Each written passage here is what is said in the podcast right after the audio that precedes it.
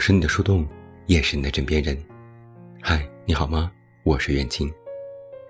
那在今天晚上的节目当中，远近为你送上的这篇文章来自庄雅婷，题目叫做《非必要生活》。前段时间，我的朋友被困在三亚的酒店里，在朋友圈里统一回复了大家的关心。在最后一段，他不可免俗地解释了一下。他写道：“有人问为什么非得去三亚呀？因为之前保持观望已经一百多天了，无新增，相对来说是能选的最安全的带小朋友玩的地方了。”一位游客。被突发状况困在某地，我们除了说他运气不好，很难指摘他犯了什么错。但我在一些新闻的评论区里，依然看到了很多阴阳怪气。有人认为现在出门旅行是贪玩，上升一点儿就是添乱；也有人貌似理性的认为，非时期出门就要承担后果；还有人觉得，不安分的有钱人怎么样，跟我没关系。其实夏季旅行的重要，有时还真不是玩一趟那么简单。可能是亲人择一地相聚，可能是恋人重要的纪念日，可能是孩子学习优异的承诺兑现。它是生活一个个闪光的节点，是记忆中的刻度。好吧，我就是想出门玩，但这也应该一点错都没有吧？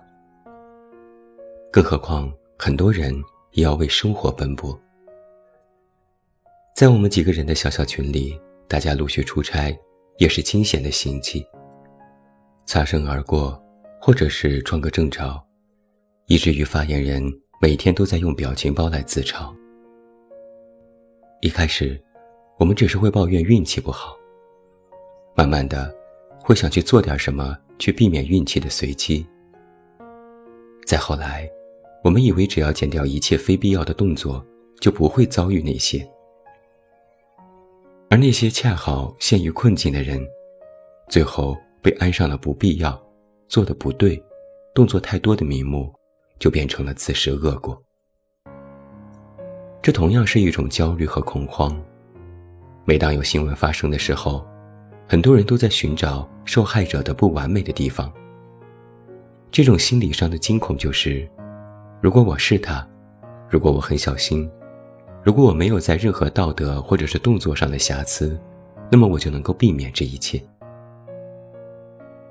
人的一生当中，总要遇见几次无妄之灾。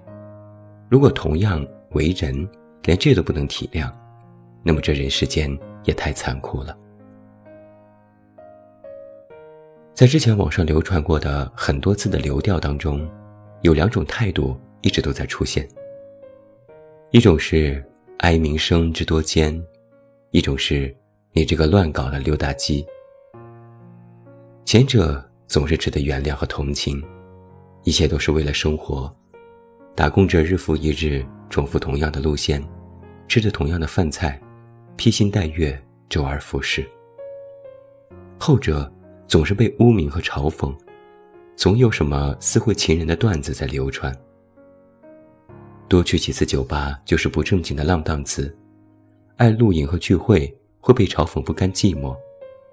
现在可好，连正经的游客、拖家带口的游客，都被认为是有钱且添乱，一切遭遇都是活该。我们可以看到，生活会被逐渐分为两种：必要的和非必要的。前者是刚需，后者是奢求。前者是暖宝，后者是淫欲。这也就怪不得在当时上海团购的时候，写咖啡可乐就不行，写情绪类刚需物资就可以。想想也是讽刺。我经常去一家酒吧，它和一家街头的烧烤店共用一堵墙。到现在为止，酒吧还在暂停营业当中，而隔壁的烧烤。人挨人做的已经溢出到马路牙子上了。前者是不必要的，而后者是正当的。抛去聚集性等因素，其实我也有点想不通。我有时会想，人的一生当中有多少时间是非必要生活呢？必要的那一切，学习、工作、赚钱、日常杂事、储蓄、养老；非必要的那一切，玩耍、爱好和享乐。情绪的波动包括惆怅、忧伤、抑郁。还有不切实际的梦想，不顾一切的追随，全心全意的付出，不以婚姻为目的的爱，零零总总都可以列出来很多。有人认为没有咖啡的日子就黯淡无光，有人觉得没有爱一辈子也活得挺好。每个人的确值其实是不同的。我记得很多有老掉牙的文章里赞赏某一种生活方式的时候。特别喜欢用一句话是：“这才是生活，否则就只是活着。”如果当年有粉圈，那这也算是拉踩了吧？不，我并不觉得生活应该如此严格的区分，一张一弛，一内一外，必要和非必要应该至始贯穿此生。泥沼和星空是一体两面。前者仔细的呵护肉身，后者妥善的安放灵魂。虽然我很好，吃得饱穿得暖，工作也算努力，做人没有什么太大的毛病。但我可能内心对爱仍有饥渴，对浪漫心心念念，仍有不死不灭的梦想，或有不为人知的脆弱。而这一切，都需要非必要生活来安抚啊。一杯酒，一首诗，一片海，都可以让人镇静下来，让人得到安慰。没有什么是非必要的。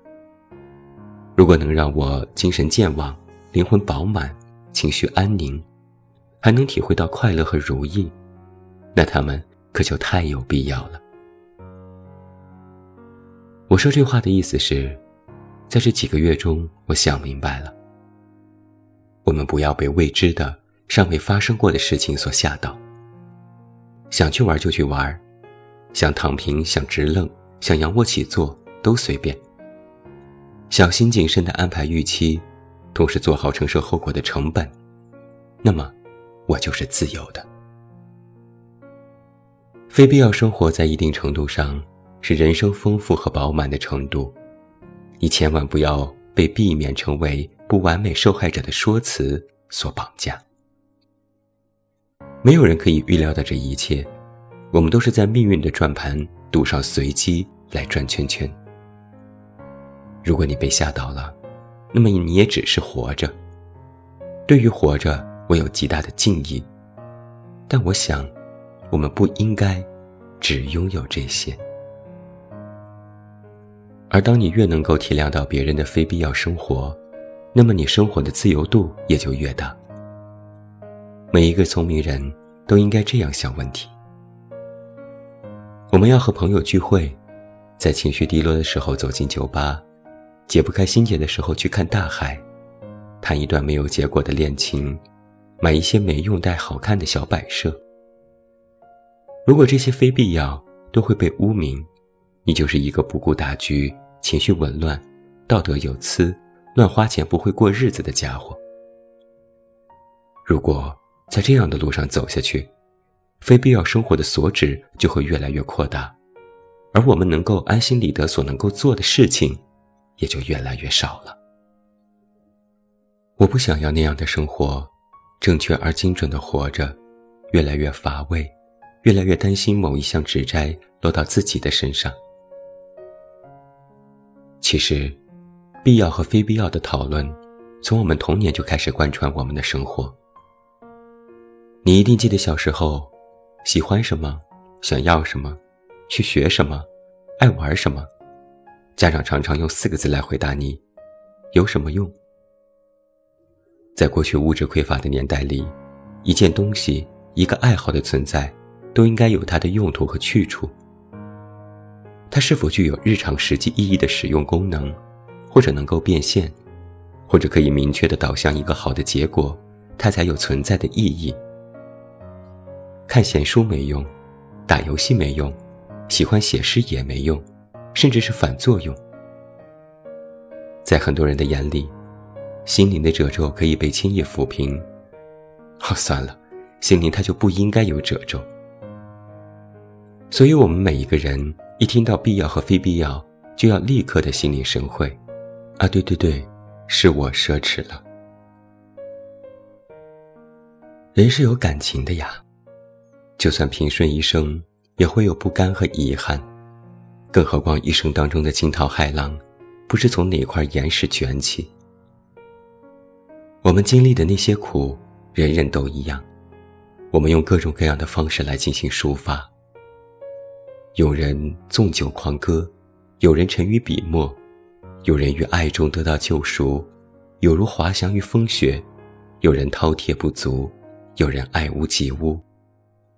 纵有高下，也是免于苦难的方式。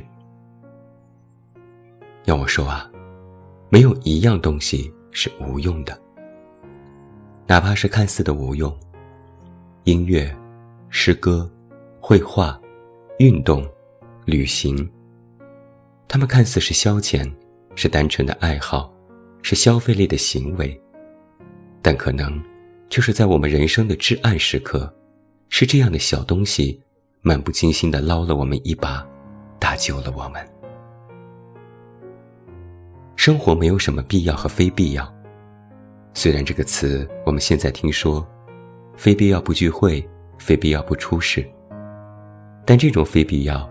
要与我们生活当中的非必要，与我们今天所讲述的非必要，其实是完全不同的。